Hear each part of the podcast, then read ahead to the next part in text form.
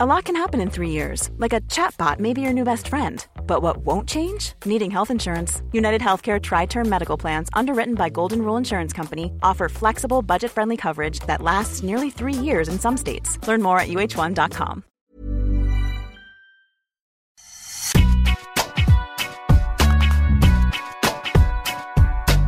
Bonjour et bienvenue dans ce dernier numéro de l'année de Deep Impact avec, du coup, le nostalgique déjà Arnaud Di Pasquale. Comment ça va Arnaud?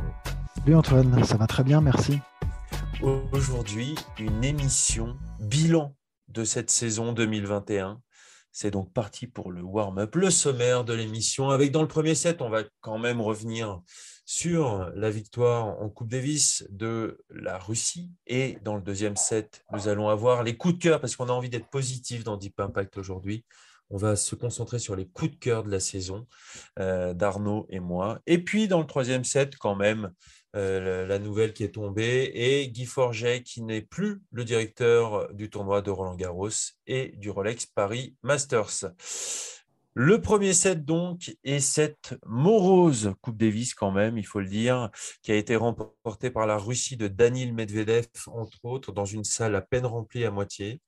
Euh, bon, les Russes ont dominé la compétition, Arnaud, hein, on va va pas se mentir. Seulement un match perdu euh, par cette équipe russe qui était euh, vraiment la grande favorite, en plus après sa victoire de l'ATP Cup en début de saison.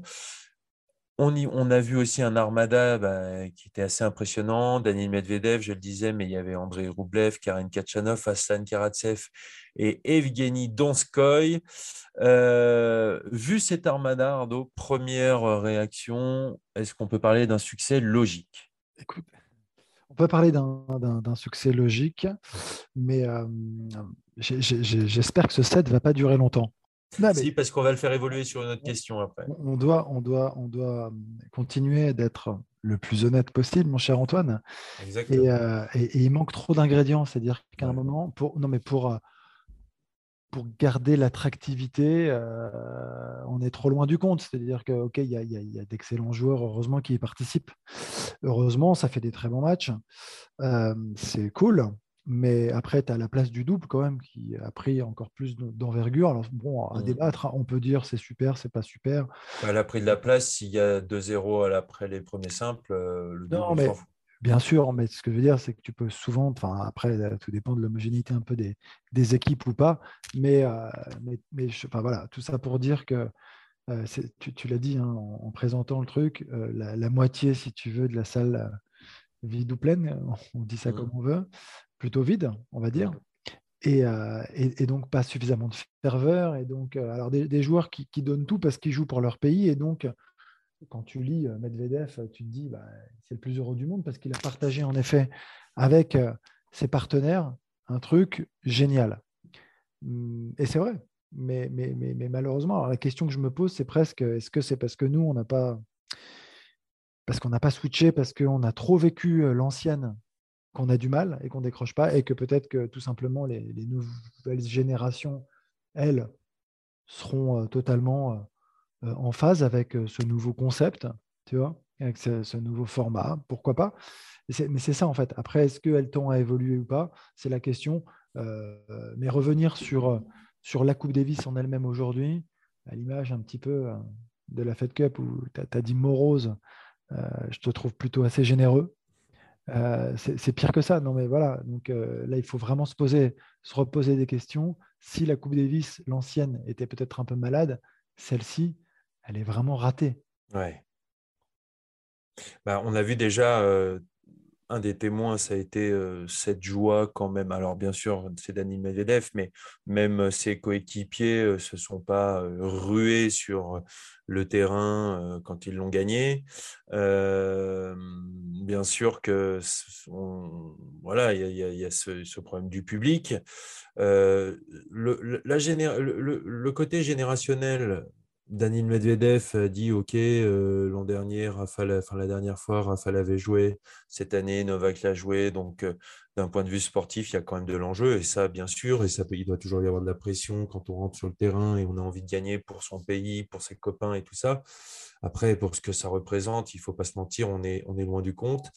Euh, Daniel Medvedev qui euh, dit lui, euh, ça ne le gêne pas, mais par exemple, Sacha Zverev, lui, ne jouera pas ce format de la Coupe Davis. Il a dit ce n'est pas la Coupe Davis.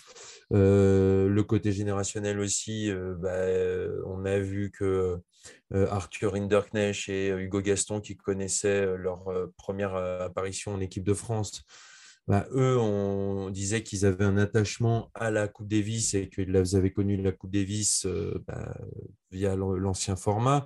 Donc, on va pas, on va pas se, effectivement, on va pas se mentir, on va être très honnête.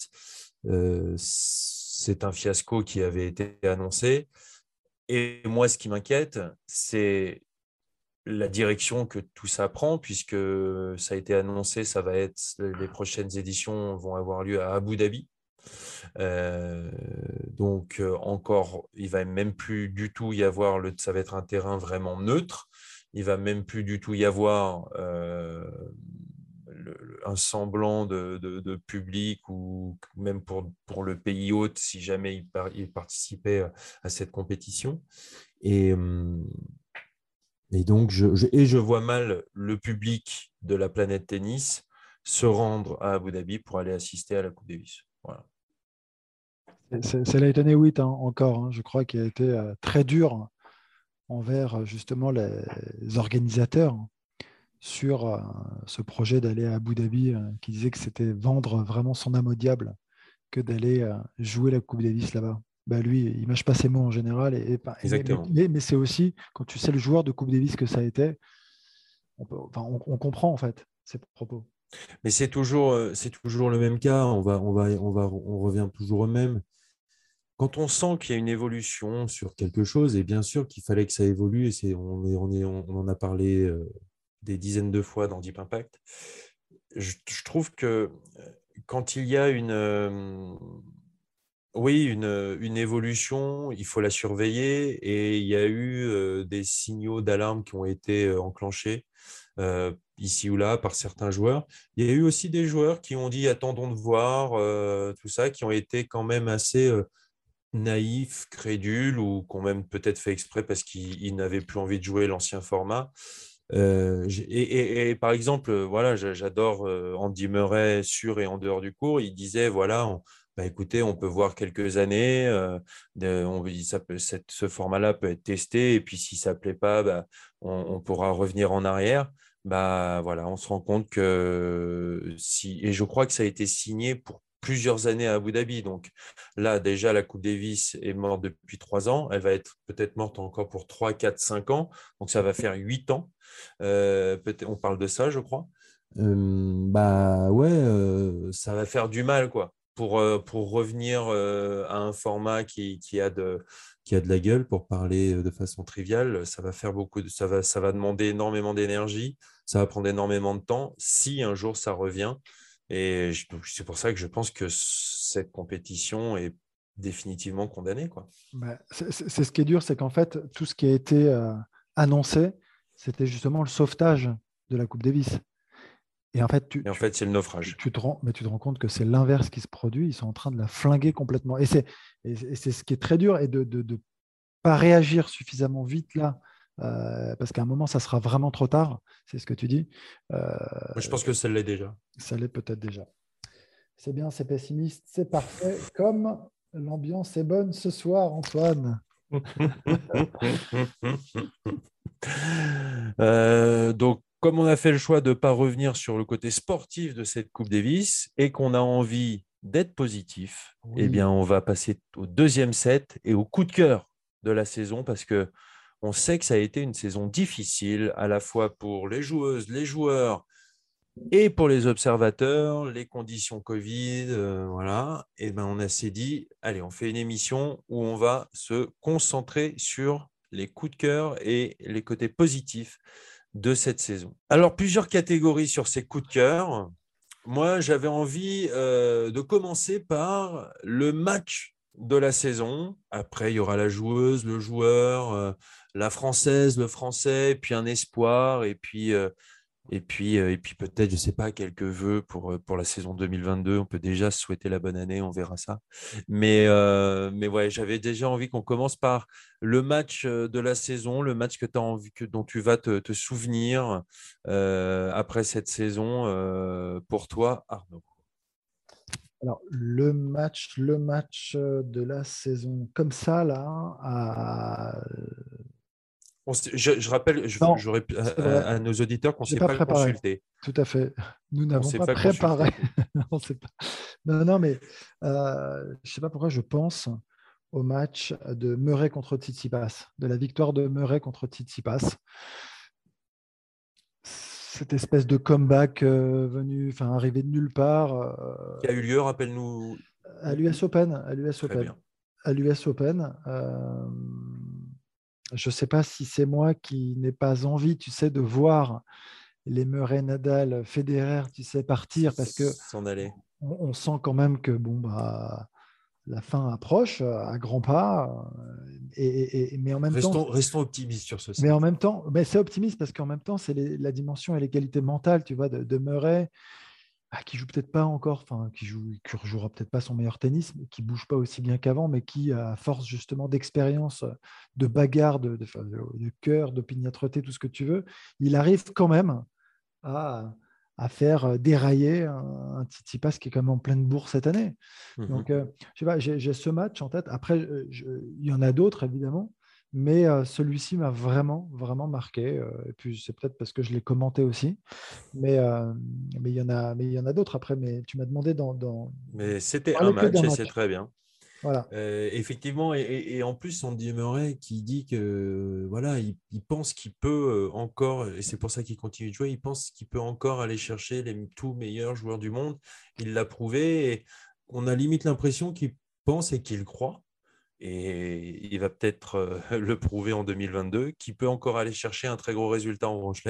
En tout cas, c'est tout le mal qu'on lui souhaite. Et surtout, il montre euh, énormément, je trouve, de, bah d'abnégation et de résilience et, de, et, tous, ces, et tous ces jolis mots qui, qui vont avec son, son personnage et, son attitude. Donc, je comprends pourquoi tu as choisi ce match. Pour moi, alors, ça va, je ne vais pas être très original, mais j'ai eu la chance de le vivre dans le stade. Ça a été le Nadal Djokovic à Roland Garros et pour plusieurs raisons.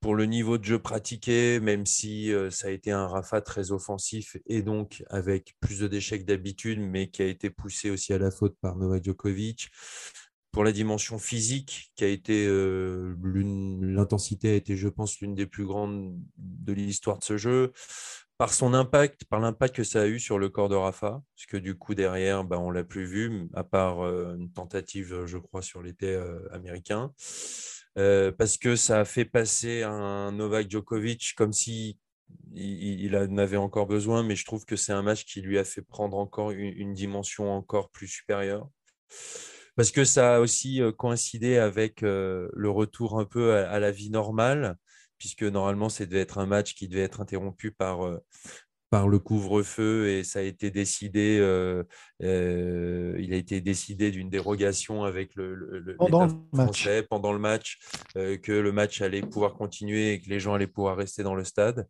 et que quand le, Marc Maury, le speaker du, du cours Philippe Chatrier, l'a annoncé, la, folie et la liesse et le bonheur des gens qu'ils ont, qui a été exprimé ce soir-là, je, m'en souviendrai toute ma vie vraiment. Et euh, donc voilà, pour moi, ça a été le match euh, de, cette saison.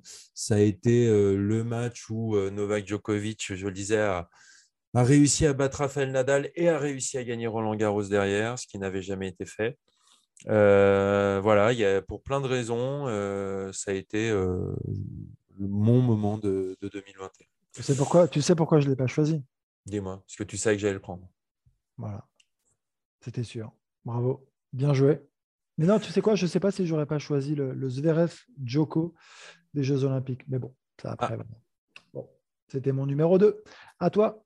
Allez, on passe à la joueuse de ta joueuse de 2021, Arnaud. Pour toi, c'est qui? Écoute, moi j'aime bien la petite canadienne Fernandez. On est, on est, très, on est très canadienne, tu as remarqué, entre Andrescu, qu'on adore tous les deux. Hein. Je pense, je pense qu'il y a un côté cousin. Ouais, c'est ça, c'est peut-être à la cousinade en effet. mais mais j'adore, j'adore cette jeune fille gauchère qui finalement compense ce déficit de puissance par quand même une science du jeu. Euh, je l'attendais pas Enfin, je l'avais vu jouer en junior déjà à l'Open d'Australie, donc euh, il, y a, il, y a, quelques temps. Et, euh, j'imaginais pas une telle progression, honnêtement. Bon, tu me diras, personne ne l'imaginait, euh, Raducanu non plus, on l'imaginait. Mais, mais des deux, presque, hein, c'est marrant parce que je retiens plus, tu vois, Fernandez en fait.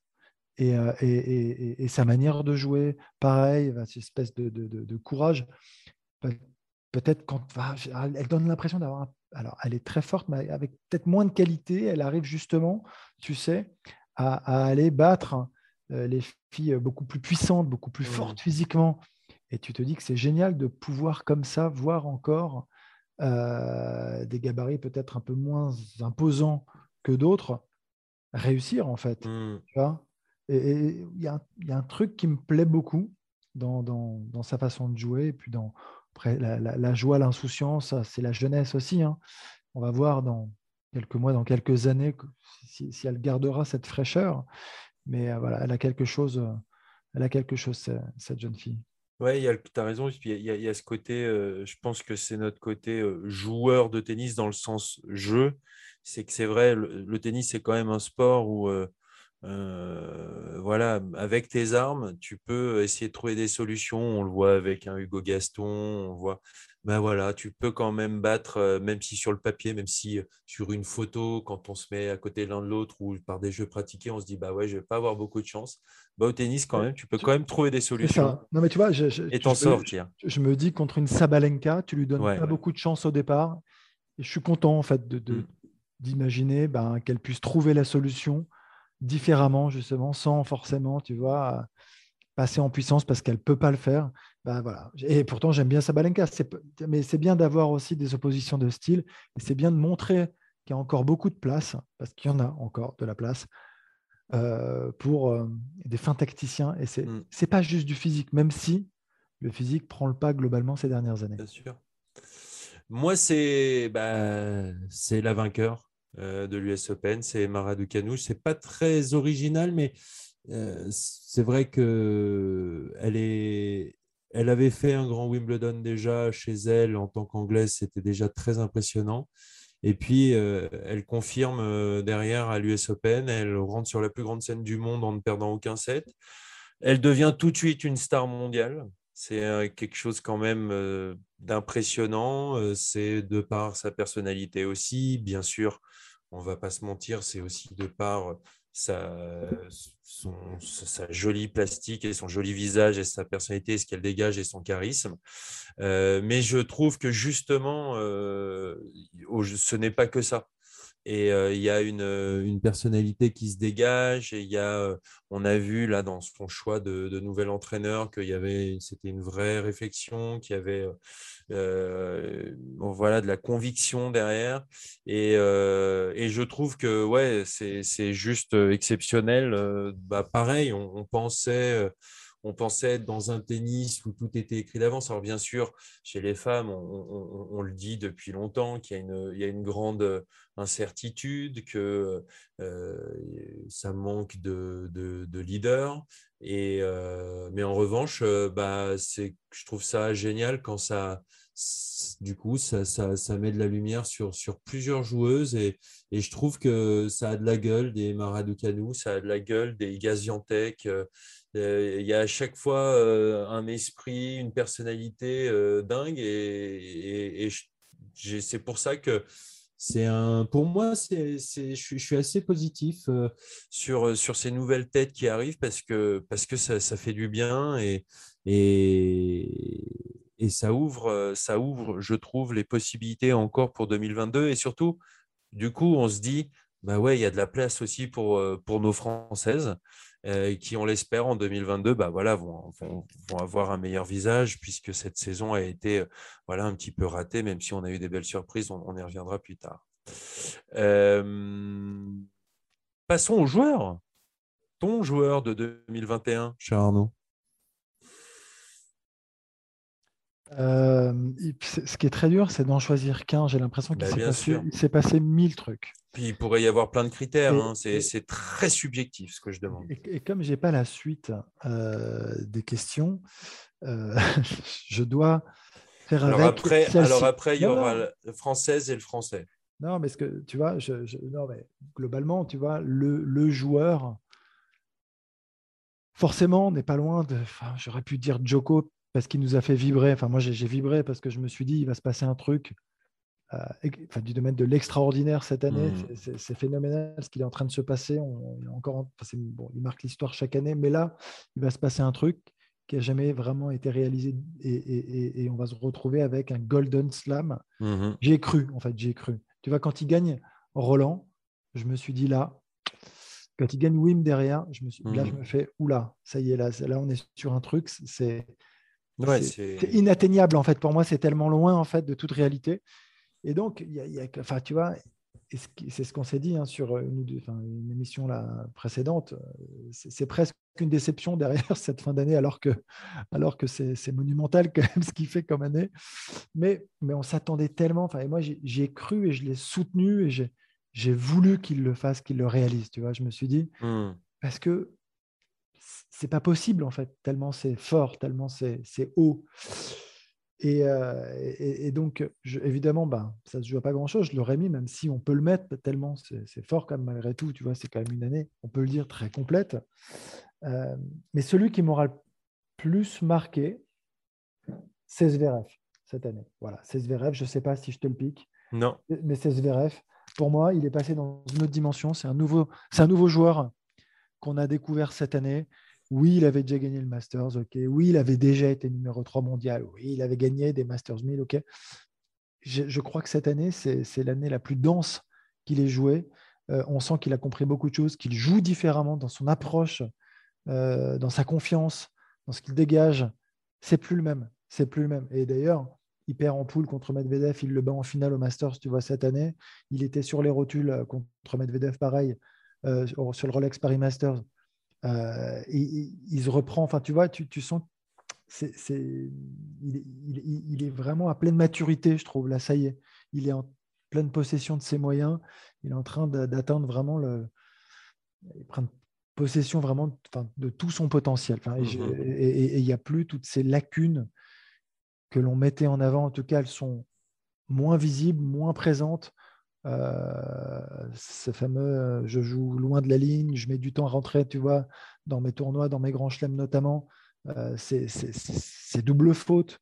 tu vois, je trouve qu'il a réglé beaucoup, beaucoup, beaucoup de mmh. choses. Et, voilà, je, et puis les, Jeux Olympiques l'ont certainement élevé. Et, il en a parlé, c'est le plus bel événement, la, plus belle victoire de toute sa carrière, de toute sa vie mais derrière, il a su enchaîner. Donc, euh, six, tournois quand même remportés cette année hein, pour euh, C'est énorme. C'est énorme, énorme saison.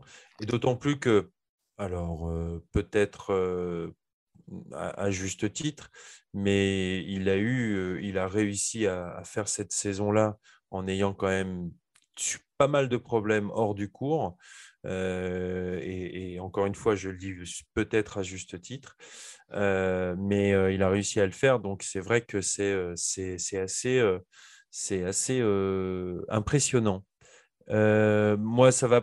Je vais pas faire dans l'originalité, mais ça va être Daniel Medvedev. Pour moi, le, mon, mon coup de cœur de, de 2021, c'est Daniel parce que, parce que je trouve que. Alors, ça a été moins flagrant ou flamboyant son, sa maturation, euh, mais pareil, je trouve que son, son jeu a encore pris euh, encore plus de, de dimensions, cette toile d'araignée qu'il tisse. Euh, parfois ce niveau de service qu'il est capable d'atteindre, comme, en, comme en, finale de l'US Open, ça, je trouve ça, je trouve ça quand même exceptionnel. Je, suis quand même à chaque fois que je le vois jouer euh, impressionné par euh, cette taille, ce physique, la, sa façon de jouer, sa technique, et qu'il arrive à faire ça euh, avec la balle, je trouve que c'est c'est pas, euh, par exemple, c'est bien sûr, c'est pas aussi gracieux qu'un Roger Federer, mais en revanche, quel, quel, quel, talent il faut pour qu'avec des gestes comme ça, il arrive à l'heure et il mette la balle où il la met. Et, et, et je trouve ça, euh, je trouve ça exceptionnel quand on regarde des, c'est peut-être tout ce qu'on n'apprend pas dans les écoles de tennis et, et, et lui, il arrive à, à être, euh, bah, être numéro 2 mondial grâce à ça et à remporter son, son premier grand chelem et et, avec toujours cette, cette, personnalité que je trouve attachante, euh, euh, des coups de gueule, euh, un français impeccable en dehors, quand même un petit sourire, quand même l'œil qui frise, quand même un petit mot sympa, une petite blague. Et je, trouve que ça, reste très simple en plus en dehors, qu'il a pas de, il fait pas de simagrée, il passe de, de il, change de dimension et on voit pas, on sent pas euh, un mec qui, euh, qui voilà, qui, qui, on sent pas un mec qui pète les plombs et c'est, c'est, je trouve ça beau et c'est aussi une façon de, bah, de mettre en avant euh, son coach français. Bien sûr, on, en parle de plus en plus de Gilles Servara, mais, mais quel travail et, et il faut mettre en avant bah, la France qui gagne aussi. Et ça, fait, ça fait aussi partie des coachs. Et, donc Gilles fait un travail euh, fabuleux avec Danil. En plus, il est souvent super dispo, que ce soit pour nos émissions ou même dans les interviews qu'on peut lire ici ou là. Euh, il, est, il dit euh, quand euh, ça va pas, il dit quand c'est compliqué, il dit bah oui, là c'est vrai, je me suis barré parce que c'était insupportable, il dit quand ça chauffe. Je trouve, je trouve qu'ils ont tout compris les deux et, euh, et, et, et, ça marche. Donc, euh, donc voilà pourquoi euh, Daniel Medvedev est mon joueur, voilà, mon coup de cœur de 2021. la française, ta française de 2021, mon cher Arnaud. J'allais te dire, elle n'est pas simple cette question. Eh non, non, non, c'est pas vrai, c'est faux.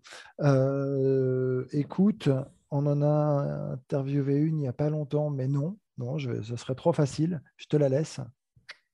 Euh, non, mais écoute, j'irai sur, euh, sur Clara Burel qui continue d'avancer. Bah, j'allais, j'allais, prendre Clara, mais j'en ai une deuxième. Vas-y. Ah, écoute, j'aime bien quand tu rebondis comme ça. Euh, non, non, mais je, pense, je pense à, Clara, à Clara qui, qui, progresse. Alors après, c'est toujours difficile là parce que quand on parle de cette jeunesse qui arrive, il n'y a pas eu encore de grands coups d'éclat, même si on va en parler pour les garçons après.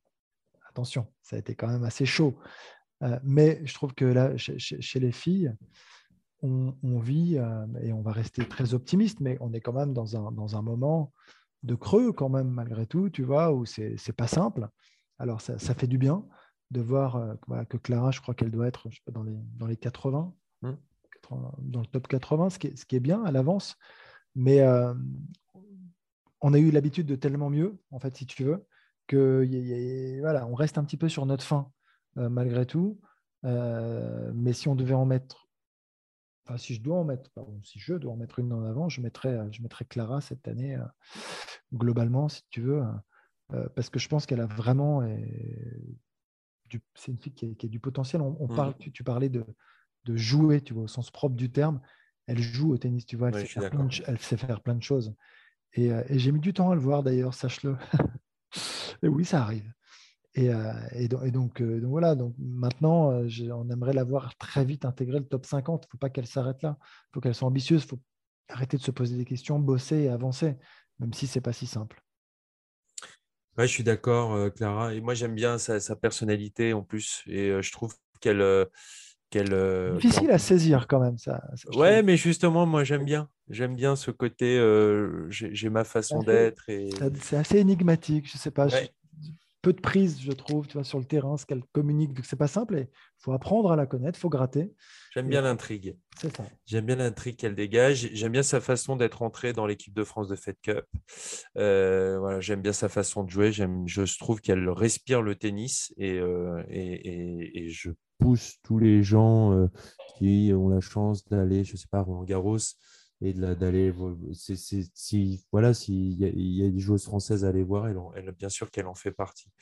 Euh, moi, la mienne, c'est Alizé Cornet. Ah, tiens, Alizé Cornet. J'attendais Diane. Et euh, Alizé Cornet, pour, euh, pour une raison très simple, ça a été euh, l'une des premières joueuses à, à, montrer son soutien à, à Peng Shui. Et, et, elle est comme ça, Alizé, elle est, elle, euh, elle ose, elle a toujours, ça a toujours été pareil, elle est dans, la lignée de, qui elle est, de qui elle montre depuis euh, tant d'années, avec euh, sa carrière qui est, est, quand même très, très épaisse maintenant. Et, donc voilà, c'est pour ça que j'avais prévu un deuxième coup de cœur au cas où, et j'avais envie de le dire, parce que c'est vrai qu'il y a certaines joueuses, certains grands noms du circuit WTA qui ont mis un petit peu de temps à apporter leur soutien.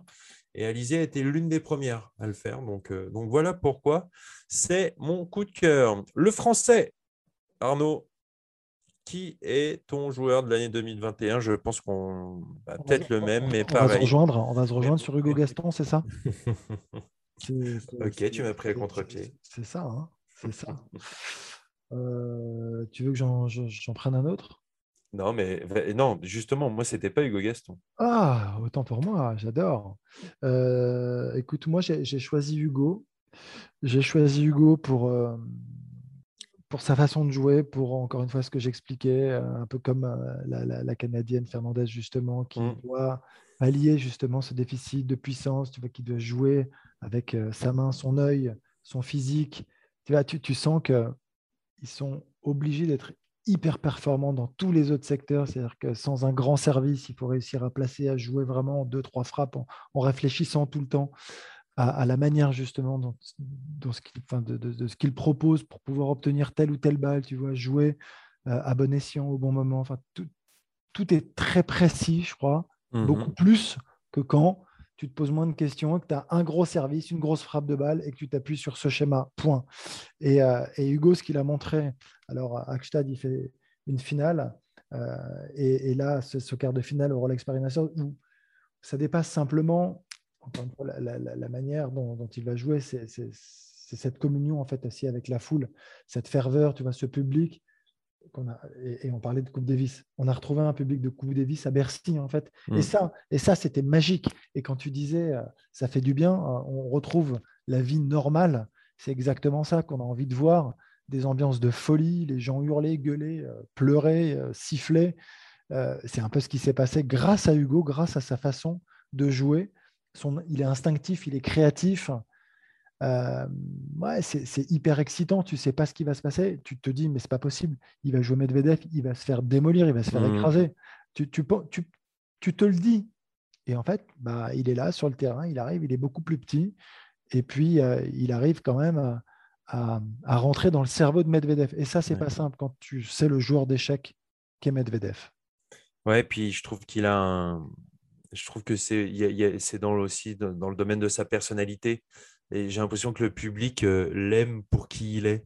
Euh, ils aiment et ça et ça on l'a on l'a pas ça ne s'explique pas le public a adhéré à ce gars et euh, bah voilà c'est comme ça et je trouve que ça, ça, fait du bien et, et que c'est c'est rafraîchissant et, et je suis, je suis entièrement d'accord avec toi. moi, c'est Arthur Rinderknecht pour moi. Euh, parcours, c'est pour ça. Ouais, on va, dire pour la quinzième fois qu'il vient fait un parcours universitaire. Euh, non, mais pour euh, pareil, pour alors là pour bah, déjà des résultats, commencer la, la, saison au-delà de la 150e, finir 58e, et puis le fruit de bah, de deux ans juste exceptionnels, euh, deux saisons, euh, parce qu'on oublie la saison dernière, mais on, voilà, on était en plein Covid. C'est un mec qui, s'est battu, qui allait, euh, dès qu'il y avait un challenger, bah, il saisissait les opportunités. C'était, c'était assez solide et puis il a confirmé, ce qui n'est pas facile. on sent dans le discours, on sent dans le gars que, que bah, voilà, on, on a des objectifs, euh, on met tout en œuvre pour, euh, pour les atteindre, que ça fonctionne, donc bravo. Et puis, euh, puis voilà, puis pareil, ses débuts en Coupe Davis, pas facile, rêve pour lui. Il a plutôt, plutôt assuré. donc voilà, à suivre et, on espère que ça va aller encore plus haut en, 2000, en 2021 pour, pour Arthur parce que bah, déjà on en a besoin, mais surtout on sent que lui ne se pose pas beaucoup de limites, donc, donc tant mieux en fait. Donc c'est ça qui est, qui est, aussi attachant avec Arthur Hinderknecht, je trouve. Français internationaux, rapidement, deux espoirs, femmes, hommes, qu'on a vu un petit peu émerger cette saison et qu'on a envie de suivre cette saison 2022. Alcaraz. Alcaraz, très bien. Et chez les femmes? J'ai l'impression. Et chez les femmes. Pas facile. Très bonne question, cher ami. Qu'on aimerait, qui, qui vient d'émerger et qu'on aimerait voir. Oui, ou, euh, ou confirmer, ou, ou, revenir. On a le droit d'aller dans l'autre ah, sens. Tu veux dire dans Andrescu, bien sûr. Mais trop, trop de blessures. C'est-à-dire que tu as l'impression que c'est compliqué pour Andrescu. Non, non, André, Andrescu, euh, comme ça, ouais, c'est un tennis qui nous fait vibrer euh, quand mm. on, a envie de la revoir, sauf que c'est terrible, terrible. On a envie de revoir, on a envie de revoir. revoir Osaka. Moi, j'ai envie de revoir Osaka. On a envie de revoir Osaka. Parce qu'on a parlé de la envie... détresse d'Osaka. Ouais, c'est vrai. Une année compliquée, une année très, très, difficile. Elle en a beaucoup parlé, puis elle a mm. libéré finalement la parole aussi. Oui, c'est vrai. Il y en a d'autres derrière qui se sont confiés sur la difficulté d'être sur le circuit, la solitude, les défaites, mmh. cette espèce d'engrenage dans lequel tu te retrouves et, qui n'est pas facile à vivre. La charge mentale. La charge mentale, exactement. Et, euh, finalement, tu vois, au début, euh, je ne dis pas qu'elle était raillée, mais tu, pouvais te dire, oh, elle exagère. un petit peu. Tu vois, ça va. Tu as raison. En fait, bah, derrière, il y, en a, il y en a deux, trois, puis, puis, puis plein d'autres finalement. Et puis, tu te, tu te retrouves finalement sur les tournois avec un accompagnement, un soutien justement aux joueuses et aux joueurs. Je suis d'accord. Et Alcaraz, bien sûr, on va essayer de. On va le, revoir et, voir jusqu'où il peut aller. C'est vrai qu'il va nous régaler. Euh, moi, l'espoir, euh, homme. Alors, j'ai longtemps hésité, mais j'ai quand même euh, mon chouchou, Sébastien Corda. voilà, j'ai. J'ai hâte, j'ai hâte de voir l'année prochaine. J'ai envie, j'avoue, alors il a quand même fait une grande saison, mais je, le voyais encore plus exploser, tu vois. Déjà? Mais, mais déjà, c'est monstrueux. il, y a, il, y a, il y, a, Musetti aussi à suivre avec, euh, avec grand intérêt. Mais, euh, mais ouais, Sébastien, ça va être. Euh, moi, je vais le suivre avec grand intérêt. Et puis, Sinner, il est trop vieux? Sinner, Sinner c'est déjà confirmé. Sinner, tu vois, c'est. Sinner, il, a déjà 19 ans et demi. Ouais, c'est un, un vieux.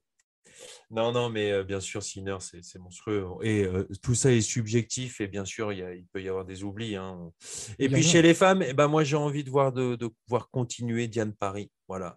j'ai envie, de, voilà. envie de, voir la suite pour Diane, qui a montré que elle, voilà, ça lui a fait du bien aussi, je pense, pour elle de cette belle période voilà, où elle peut aller au plus haut niveau et, et en tout cas on va la suivre avec grand, grand intérêt.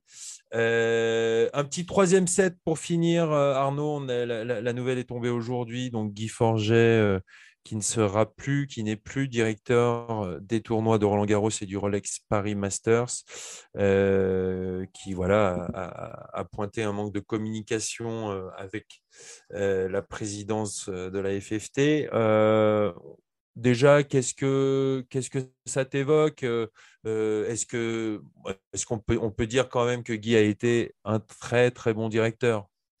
Bah, en, tout cas, moi de, de l'extérieur, je ne sais pas si je suis si éloigné que ça quand même, mais euh, j'ai toujours trouvé qu'il cochait toutes les cases.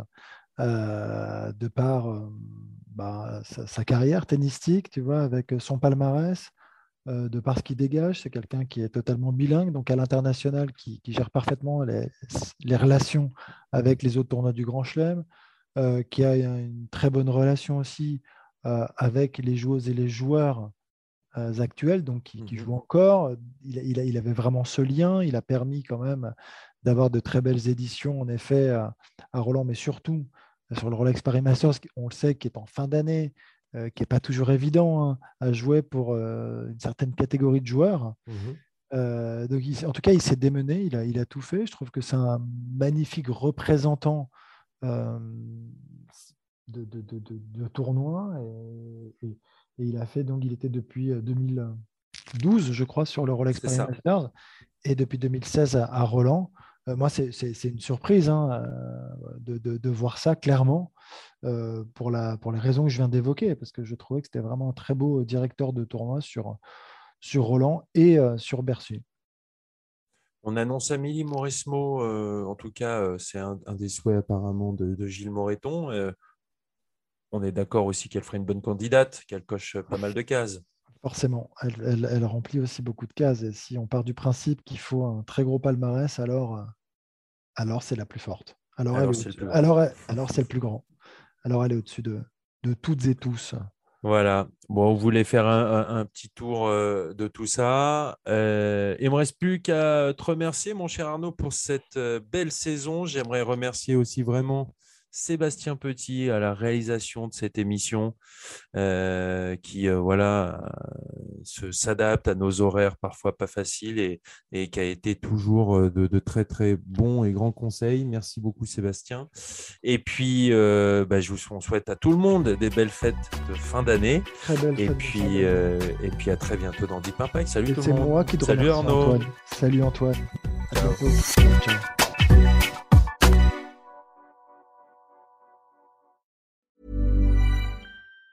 Planning for your next trip? Elevate your travel style with Quince. Quince has all the jet setting essentials you'll want for your next getaway, like European linen, premium luggage options, buttery soft Italian leather bags, and so much more. And it's all priced at 50 to 80% less than similar brands. Plus, Quince only works with factories that use safe and ethical manufacturing practices. Pack your bags with high-quality essentials you'll be wearing for vacations to come with Quince. Go to quince.com slash trip for free shipping and 365-day returns.